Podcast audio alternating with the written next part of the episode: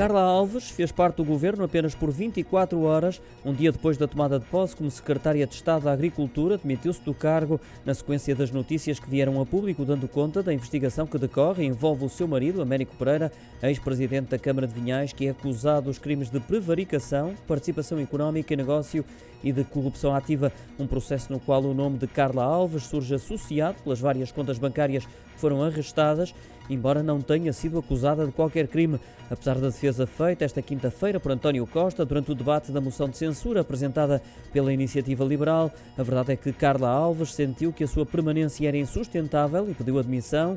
Acabou por ser aceita já depois do Presidente da República, Marcelo Rebelo de Sousa, ter falado de um peso político negativo para se referir à polémica relacionada com Carla Alves.